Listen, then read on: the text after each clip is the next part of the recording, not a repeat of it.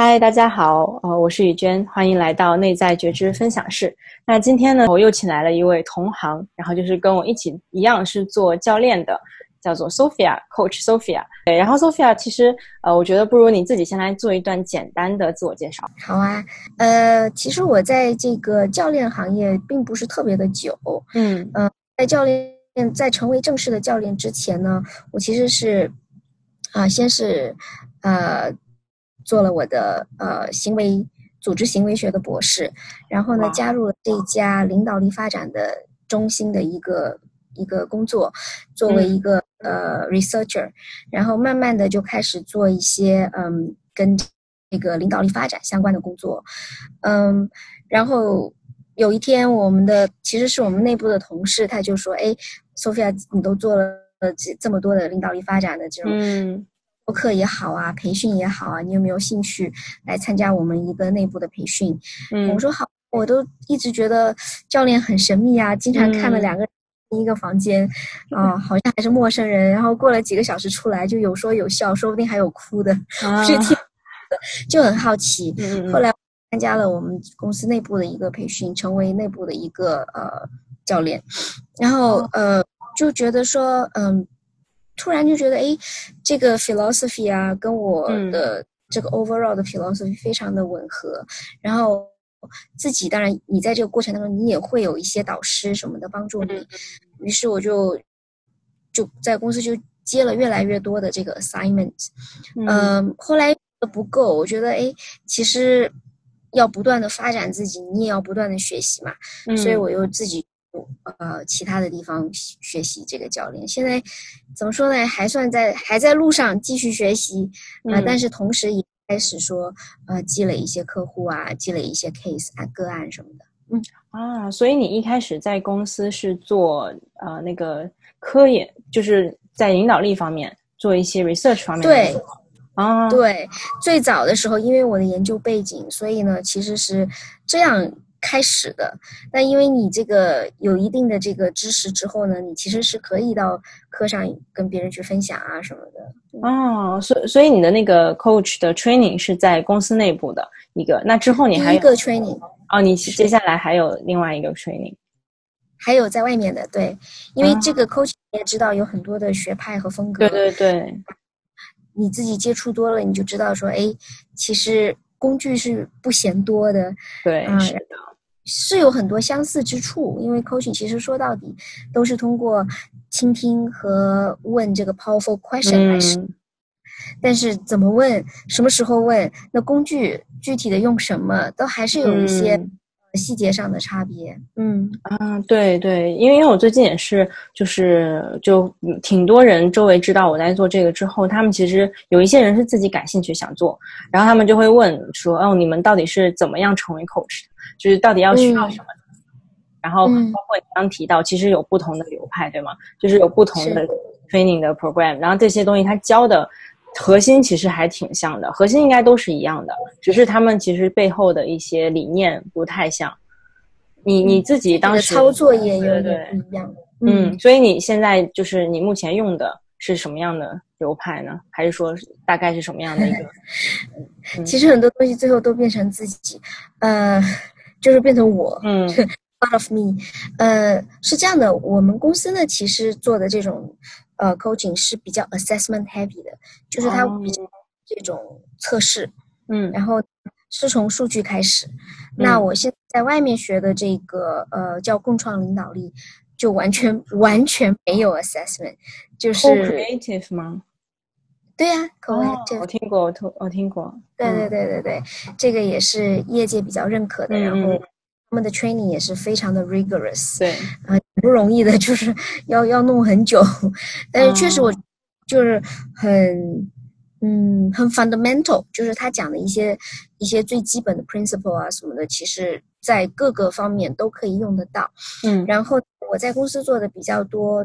其实主要 focus 是这个领导力发展，这也是为什么嗯。assessment 很重要，包括三百六十度测评啊，啊，对，你你得对你你得对这个测评你得 comfortable，就是你得读得懂那些数据，你得说得清楚。哦这会问，哎，嗯为什么嗯叫 standard deviation？什么叫什么 norm？、哦你得是这些东西。但是口外呢，呃，我就说它其实是更泛一些的。嗯，同学当中他们有一些很多其实是做 life coach 人生教练。嗯，那我呢是希望说把两者结合起来，就是还是专注于领导力相关的主题。啊，这个也是因为我个人。的偏好吧，就是比如说到目前为止，如果有人来找我做亲密关系，我可能先不会做，嗯，因为那是我最熟悉和最最擅长的领域。但是如果有人来我来找我做职业转型，嗯，呃，或者说呃如何提高我的影响力，或者说如何呃战胜我自己心中的恐惧，这样我在公司里能够 voice up 这些东西，我就比较比较熟啊，嗯。对对，因为所以你现在主要的专注领域就是领导力这边，然后针对的就是在企业在公司工作的一些人群，至少有一些的工经验，倒不是说你非得是领导啊，因为我们说 leadership 其实和 leader 还是不一样的嘛。对。啊，leadership 其实也包括自我认知，啊，包括影，包括你你对自己的这个定位，对吧？你你你到底想做呃什么样的一个员工？有一些人说哦，我可能。呃，想要做这个专家型的，有一些可能是说，我想成为呃团队的一员，那看什么样的工自己啊，嗯啊，这样，对我其实就今天咱们两个主要聊的那个主要内容的话，我觉得也是帮助嗯大家，就是因为毕竟咱们这个行业还蛮新的，还是很多人没有听过教练这个这个职业，不知道我们具体在做什么，然后以及说。呃，刚刚其实我我们你也提到了嘛，比如说你具体专注在什么样的人身上，帮助什么样的人，但是其实每一个教练，市面上所有的教练，每一个人他们都不太一样，就是很难说具体每个人做什么，你真的要问他，你才知道他在他在专注在什么领域上面。所以我觉得可能咱们今天就主要的围绕的就是说，帮助大家来选择，如果他们觉得自己需要人生教练的话，他们怎么样去选择呢？你觉得有哪些东西是可能？他们需要知道的，大家需要知道，才能去判断怎么去选择一个最适合自己的教练。嗯嗯嗯，好，嗯，这个挺有意思的，有几个吧，就这也是我们在做教练培训的时候我们学习的。首先，你得认识这个人；第二，你得信任这个人；对。第三，可能你还得喜欢他，不过喜欢的其实可能有一点，呃，controversial。因为我自己在选我自己的这个教练的时候，我选了一个我不是那么喜欢的人，就我并没有这个做成最重要的一个标准。这个，呃，我之前也有跟呃宇娟分享过哈，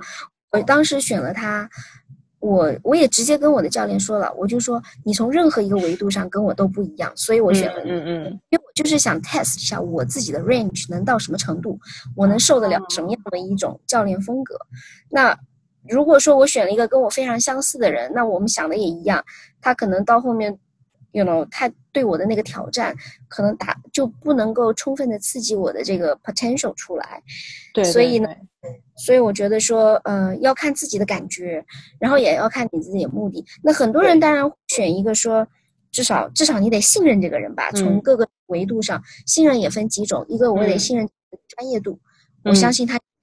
来 coach 我；另外一个信任这个人的人品啊、品格，你可以从他平时的一些呃风格，或者说他的为人处事当中，你可能。也能看得出来，但大多数的人进入到教练这个行业，我我只是觉得大家都是抱着这种，呃，我希望能够帮助别人，帮助到别人这样的一个一个呃初心进来的嘛。嗯，所以我觉得这个大多数时候都还好。然后还有一个，我觉得也是一个信任的人的推荐，我觉得也挺重要。这个是我自己。我就发现说，呃，我的很多客户其实是口口相传来到我这里的。嗯，一旦有一个他的很信任的朋友说，哎，Sophia 其实是不错的，那他就比较容易说，哎，来找我。找我之后，通常我都会先跟他们聊一聊。嗯，对，聊完之后，对大家通常觉得，哎，其实还挺舒服的，那就可以继续了。对对，这个我完全同意。我这边也是，我觉得一样，就是所有做这种一对一助人行业的，好像基本上推荐这一块很大。就是大家首先认识了你，然后觉得你你你有帮到他，然后加上本来做这个行业的人就少，就可能每一个人周围也就那么一两个。除了我们之外啊，除了我们本身在做这个行业之外，普通的话，他周围可能最多就有一个两个人在做这个行业，所以他其实也只也很少资源，他就觉得这个人如果我觉得不错，我当然会推荐我周围这些大家还不知道有谁可以做这样工作的，他们就直接引荐给你这样。嗯，这个因为这个我们提供的是一种服务，而且是这种人和人直接接触的服务，毕竟跟卖一款洗发水不一样。我很少见到教练去做广告的，是吧？对，就是他们可能会哦，还有很多教练，包括我自己也会做一些呃讲座啊、分享啊什么的。这个，但是最终的目的其实不是做广告，也是为了让人家知道说，哎，我在事情，这个是我做事的一个方法，或者说这是我说话的风格，这是我一个样子，对吧？让大家了解，这样的话，然后会有一个。呃，我其实很强调互相选择的，就是是有的时候不仅是客户要觉得教练很舒服，嗯，教练有我我反正是有有过这样的经验，就是我发过我的客户，你直接 fire 你的客户？当然不是跟他说 you are fired，我会跟他说，哎，我觉得我们俩好像不能 out，觉得说你要的东西可能不是我能提供的，或者是说，呃，我的风格，或者说。呃，我的风格可能跟你想要的那个结果可能不一样，你要不要考虑换一个，或者我帮你另外推荐一个？嗯，对对对对，真的，我觉得他的确就是对互一一定是互相选择的，就是呃，刚刚你提那几点，其实我我个人也是觉得非常认同的。首先就你提到认识嘛，他得先认识你，然后信任你。然后喜欢你喜欢这个就是说看你的目的了。如果你是想要一个自己比较舒服的，那你就找一个喜欢的风格。那如果你是像你你一个人是想要挑战的，你就找一个自己觉得很有挑战性的一个教练，嗯帮自己。对，然后互相选择这个，我觉得很多 coach 其实都会做一个一开始的那种，像你刚刚也提到，就是先聊一下。也就是像我可能有时候之前也会提供很多免费的，第一次都是先给他免费的。提供半小时、一小时的 coaching，让他就是目的是让他感受我我到底是用什么风格在跟他聊天的，他喜不喜欢。然后还有就是也是让我去知道说他想要的这个结果，他这个目的目标我能不能帮他达到，也是说我们能不能觉得跟他一起很能能一起进步，一起达到这个目的，我们再去合作。我觉得这个就是就是很好的一个方式，互相让大家都有一个概念，就是说。大概未来是什么样的？如果我们继续每周都要见面的话，他到底愿不愿意有这样的一个，就是每周的这样的一个投入？对，呃，我觉得，嗯，也是要有，这是也要有一个耐心的一个过程。嗯。然后第一次见面的这个机会呢，我也是通常会跟我的这些嗯潜在客户会说的很清楚的一点是说，你不能指望。你所有的人生问题，在一个小时之内就被我全部解决，是不是？啊，这个人，特别是成年人，你的这个行为要变化，你首先这个地方要变，这个地方要变，其实是很难的。所以有的时候，我我也会给他们设定好一个 expectation，就是说，这是我能做的，这是我提供的，但是你要信任我，也要你对我和对你自己都有耐心。是，所以这也是为什么说第一次一定要先见一个面，然后呢，我我通常会说你你跟着我至少要有三次吧，啊，这是不能再少了。如果好的话，那就是六次、十二次。这样的话，你你可以看到一个变化，而且这个跟呃这个心理咨询相相似的地方在于，它其实是一个 relationship 产生的结果。嗯。任何两个人要产生那个火花，嗯，有一点时间吧。对，只是会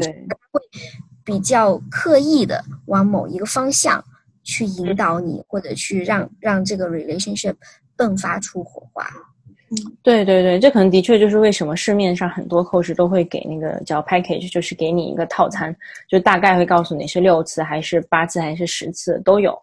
然后我自己一开始的时候，其实我因为我我的那个流派是 solution focused，然后我们主打是一个比较想要最想要尽可能高效的帮到对方，就是。呃，如果我能在一节课帮到你，我就只用一节课。我不希我不希望我多花你的时间跟金钱去，呃，嗯，就一直不停的跟我在一起。然后，但是后来我你刚刚说那样，我现在就会很认同，是因为我的确遇到了有有一些客户是我们他说他一次之后他觉得哦，OK，我我觉得我现在特别好，我之后下礼拜不需要再见了。对他当时会当时感觉特别好，是那个客户大概是我后来发现了 pattern，因为我记几月几号见嘛，然后那个有那个笔记，然后就发现他是刚好每隔四个月会回来找我一次，然后找完一次，他当时就觉得感觉特别好，然后就不需要了，然后我可以继续去啊，继回到他的工作生活中。但我就发现，当我发现第三次不行，他又是四个月又出事，又出现一些问题，说就说明他其实当时并没有完整的达到那个效果。再加上像我们其实就像你刚刚说到，就是你改变一些习惯或者一些想法，这个真的要很多次的练习。然后有时候你可能刚知道了之后，你回去练习的方式如果不太对，其实它也不能帮到你。你还需要回来再再了解一下你现在走这个方向对不对，你练习的方式对不对，然后我们再去巩固，再去不断的去改变。所以它一定是需要一段过程的。嗯，而且很多人来找教练呢，其实都是有人生大问题的，比如说我我为什么要来到这个世界上，或者我的价值在哪里？对。这些问题，很多人想一辈子也不能想明白。你怎么可能在三十分钟、一个小时之内就 全部就想明白？嗯，对对对，的确，而且就是我们就是目的是为了通过问题去帮忙挖掘更深层的、更有价值的一些一些觉觉觉知吧。我觉得这种东西的确它很难在，即使那个 coach 很厉害，一下子就比如说点到了某一个点，但是你你想要去让这个点发生改变，它是需要时间的。你看到了这个东西，你想要改，你都不可能马上就改了，就变了。嗯。嗯，对对对，这个是呃，我的那个共创领导力比较强调的一，就是，呃，这个地方明白了是不够的。嗯，都懂还过不了一生的人多了，是不是？对啊对啊对啊，对，好多人都是讲道理都懂，但是不知道怎么，不知道怎么做，所以其实就是很多时候是需要真的去努力去做一些实际的改变。然后慢慢的去观察，观察这个改变，是的，嗯，对，有的时候改变呢，嗯，反正我自己的经历是这样啊，就是不同的人他在这个被 coach 和这个作为教练自我成长的过程当中，我也看到觉不一样的一些变化。有一些人他真的有那个 transformation 的那种变化，我叫化茧成蝶，就突然间这个人完全就变了，对。也很神奇，然后呢，我自己呢，是不是那种就是突变型的？突变。回首看自己过去的几年之后，发现哎，有很多很多小小的地方都不一样了，就是有一些小小的细节，会突然意识到，哎，刚才我怎么做了这些这个一个举动？刚才我怎么有了一个这样的想法？嗯，就是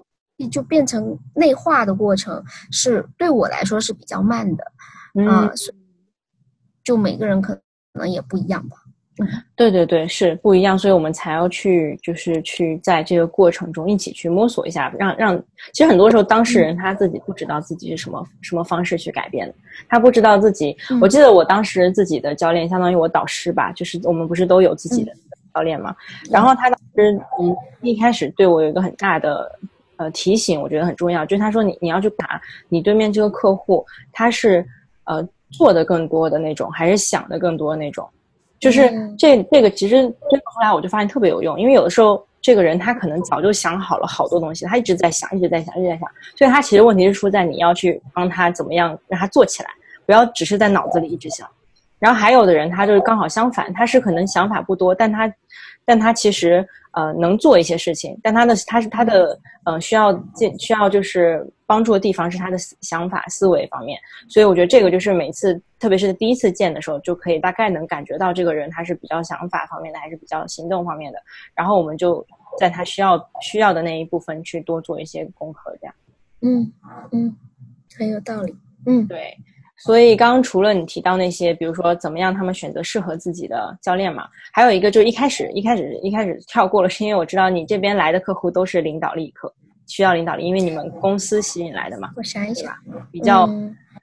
我是不是想讲说，就是一开始就是如果大家不知道的话，这个市面上其实教练他们的方向特别多，就就是说，所以一开始选择那个方向很重要，就是你要清楚你自己现在这个事情。你要找的是一个，呃，领导力方面的教练，还是你要找的是一个人生教练？甚至人生这个太广了，你要去更细分。比如说，有的人他就细分到，嗯，做热情方面的，然后做什么，呃，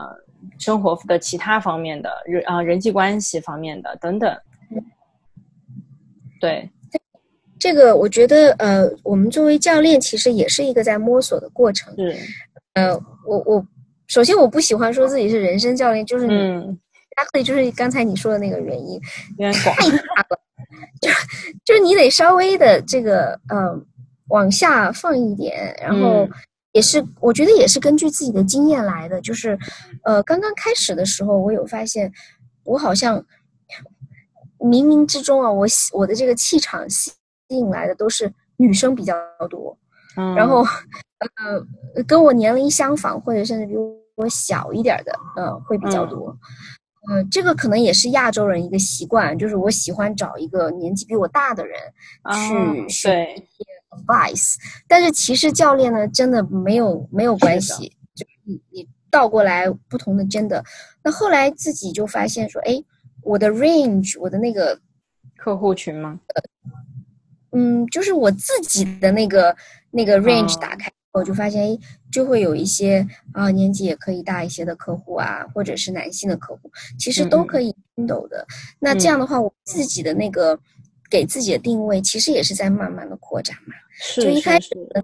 大家会会发现，哎，大家都来问我同一个问题，嗯后来发现，哎，其实另外一一一些问题我也你也可以做。对对对，对，因为说到底，教练都是在发掘每一个人的那个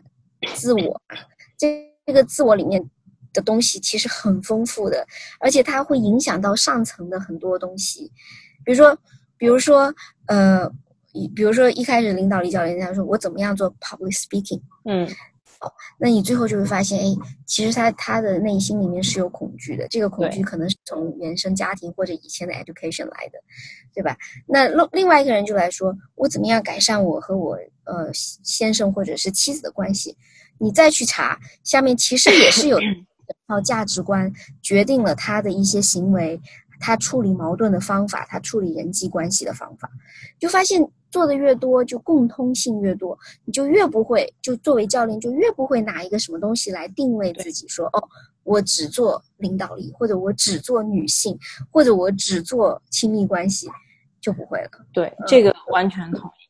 而且其实这个我觉得就是大家做 coach 的出来，基本上，呃，因为 co 我觉得这个就是一个很重要的一点，因为有的人以为说我们学 coach 的是我要在某一个方面比别人厉害，我才能去做这个 coach，所以他就以为说他一定要。对，比如说我我做领导力，我好像就必须得是个领导，我才能做。其实完全不是的，他他就是你不管是什么样的背景，你学的 coaching skill 就是你刚刚也提到，我们是问题的方式跟思考的方式，还有怎么样倾听，怎么样陪伴，怎么样去赋能的一个过程。所以这个就是跟你的年龄还有所有东西都没有关系，它跟你这个人有关系，还有你你在做这个过程中你自己的一个一个表现吧，还有你你你怎么样去帮助对方的这个过程。嗯然后呃，所以其实很多像我们不管是哪个流派的 coaching 学出来，其实大家都一开始都是没有方向的，都是谁都能做，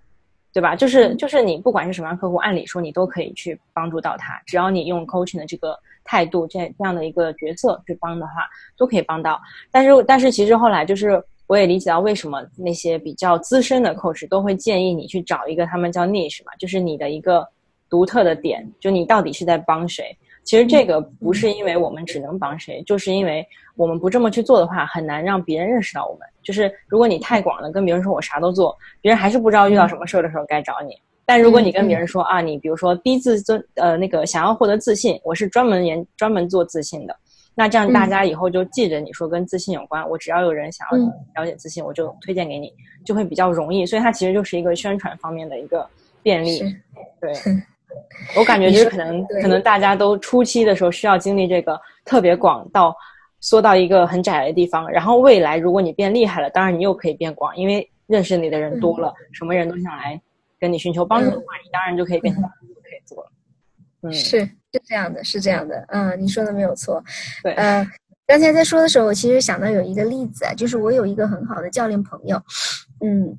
他做高管培训的，嗯，然后他有一次把他女儿就带到了那个做一个创新的一个工作坊里面去做 coach，、嗯、然后就很神奇的事情发生，就是他女儿就就问问题喽，嗯、然后那个。有一个小小小团队，他女儿是读高中，然后有一个团队就讲完他们的一些创新的 idea 之后，他女儿就说了一句话：“我不明白你在说什么，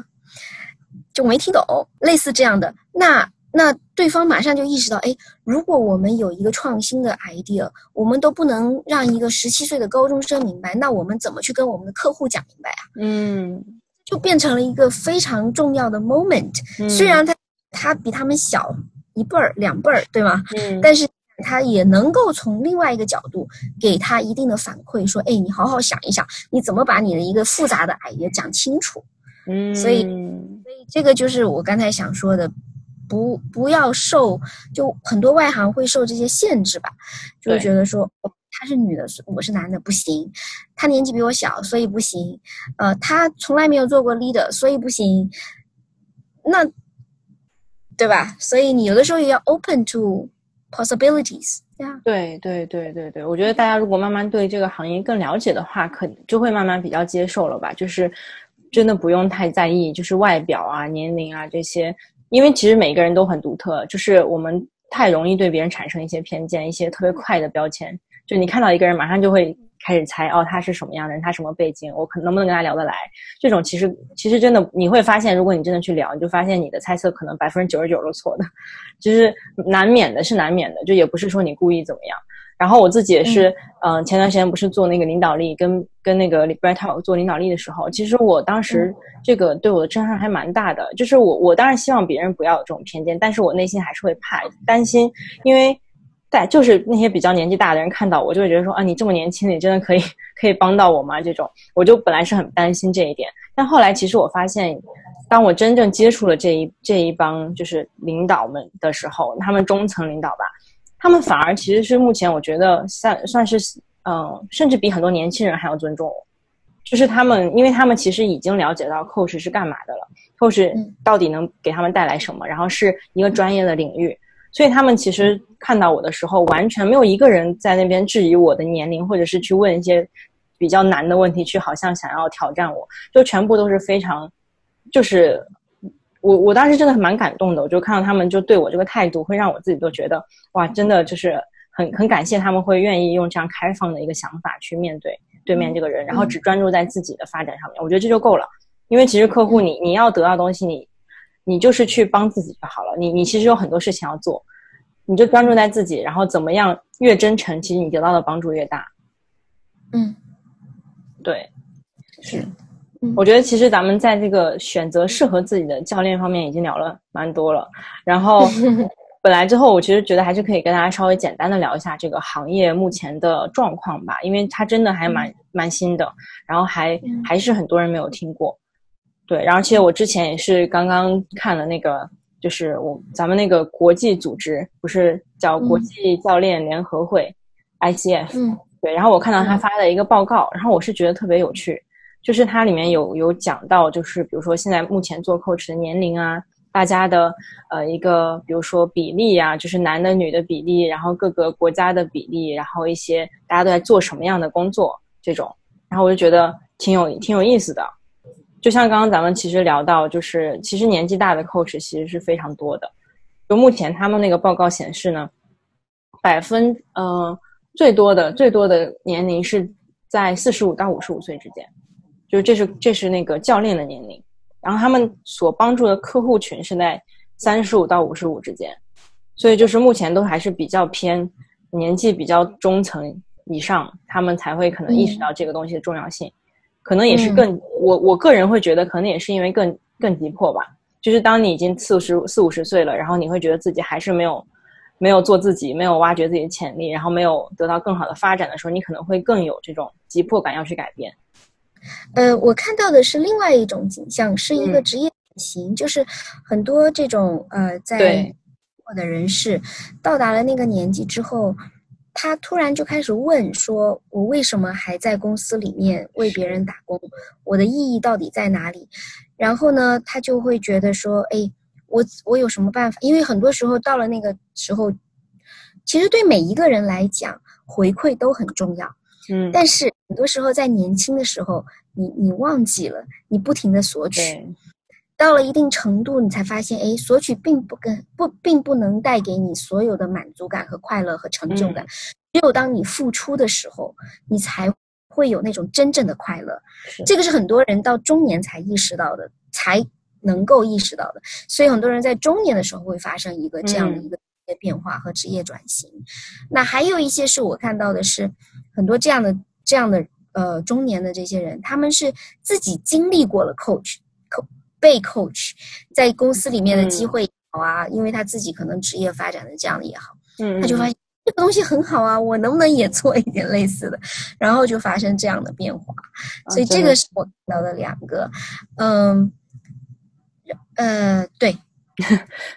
对对对，因为我当时在学的时候，真的就觉得很震惊。我所有的同学跟我接触到的 coach，不管是网上还是身边的，全都是四五十岁，平均应该都是四十多岁。然后二十多岁的，我是一直到前段时间我。上几集节目不是有采访到一个年轻的 coach，他是唯一一个我遇到比我小的，剩下全都是至少比我大十岁以上的那种。就大家都是已经像你说转型很很多都是这样，大部分的人都是在一个阶段意识到自己想要做这样的事情，然后其实也是他们目前经济没有那么大经济压力了，然后就比较愿意去做这样自己真正热爱的事情了。嗯，对，这个你说的其实也很有道理，就是见到的很多人接触到 coaching 之后呢。都很想做 coach，但是很少人就是只做 coach，